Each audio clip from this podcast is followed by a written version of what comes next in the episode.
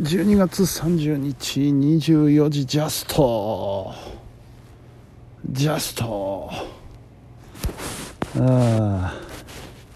30日中にやろうと思ったのにな、うん。えー、今日はねまあまあお休みということで。だいぶ家の中のこまごまとしたこと片付けられました。ちょっとすっきり。まあ大掃除と言えるほどの掃除はできなかったんですけれども。まあまあちょっと気になってた0時0分だそうです。ちょっと遅いんだよなアレクサさんは。うん。あのー、なんかちょっと気になってた引っかかってたような用事を全て片付けることができましたでございますほいでまああのー、夕食に梅酒を飲んでしまいましてですね。でその後今日はティアさんのライブ配信とそれからムームさんのね岸和田のラジオがありましてほろ酔い気分で楽しませていただきまして。でそれが終わってからまたいろいろ始めたり、えー、お米を炊いたり してこの時間。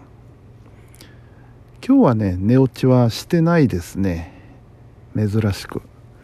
まあちょっとやんなきゃいけないやんなきゃいけないと思って気が張ってたせいかあんまり睡魔にやられることはありませんでした。さあいよいよ明日ですね。明日です。まあ言ってもねあの深夜なので明日の予定としてはねまあ買い物には行かなきゃいけないなと午前中に。ほいでもうんあの夕食は家で食べていこうと思ってですね。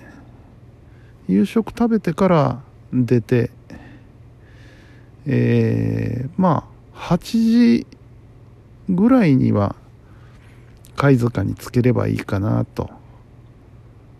で宿にチェックインをしまして。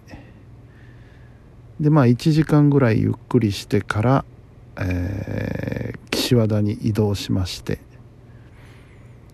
生放送のに備えると。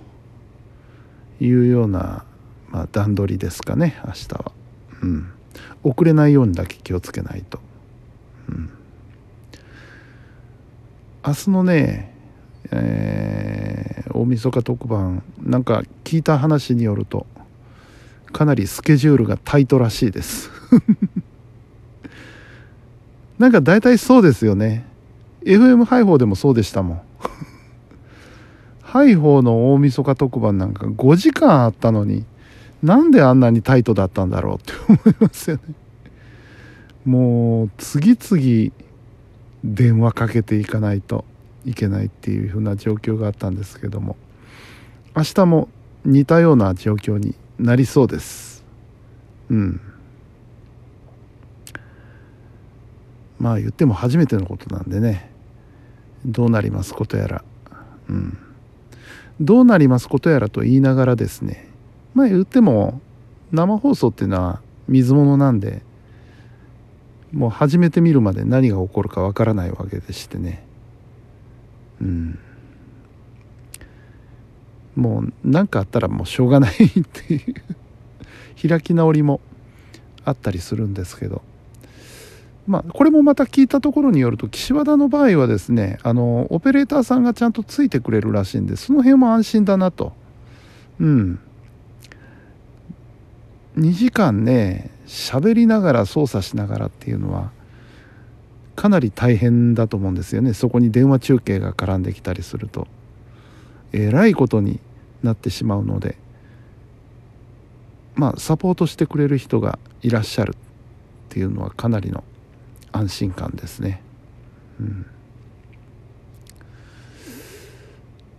そう。でやっぱこの時期になるとね31日までのスケジュールはこう頭の中を巡るんですけどね。1日以降何しようかなっていう。そこにまで頭がいかなかったりするんですよね。開けたら何しよう。うん。まあのんびりはさせてもらおうと思うんですけど、まあ、とりあえず三が日の間に一回あの奈良町へは行かないとなぁと思ってまして。1日は無理だろうなうん岸和田から帰ってきて体力が残ってたらそのまんま行ってもいいんですけど。で2日はね予定が結構詰まってて行けるとしても遅い時間夕方とか。なっちゃうんですよね2日は。とすると3日か。というふうなところになるわけですけど。今年はあれですかね『笑点』なんかはどういうスケジュールになってんでしょうかね。最近ちゃんと休むとこ多いですからね。昔は昔って言ってもつい10年ぐらい前まではもうどこも頑張ってねあのー、やれ歳末だやれ正月だって言って年末年始ビシッと開けてるお店が割とあったんですけれども、うん、最近はね働き方改革ということで、うん、年末年始はちゃんと休みましょうっていうお店が増えてきてます。まあいいことだと思いますね。うん。あのどうしても休めない仕事っていうのはあるわけですけど休もうと思えば休めるところは休めばいいと思うんですよね。うん。まあ言ってもコンビニなんかは空いてますからね。それこそ大変だって思いますけど。何年か前だったかな。あのー、大晦日のコンビニに行ったことがありましたね。頑張ってるなぁと思いながら。でで買い物してレジで商品もらってお釣りもらってご苦労様ですって言って帰ってきたことが一回ありましたね。うん。いや大変だわ。さあでは泣いても笑ってもあと1日ですよ。うん。えー、寝とこうと思います。というわけで本日も皆さんお疲れ様でした。それではおやすみなさい。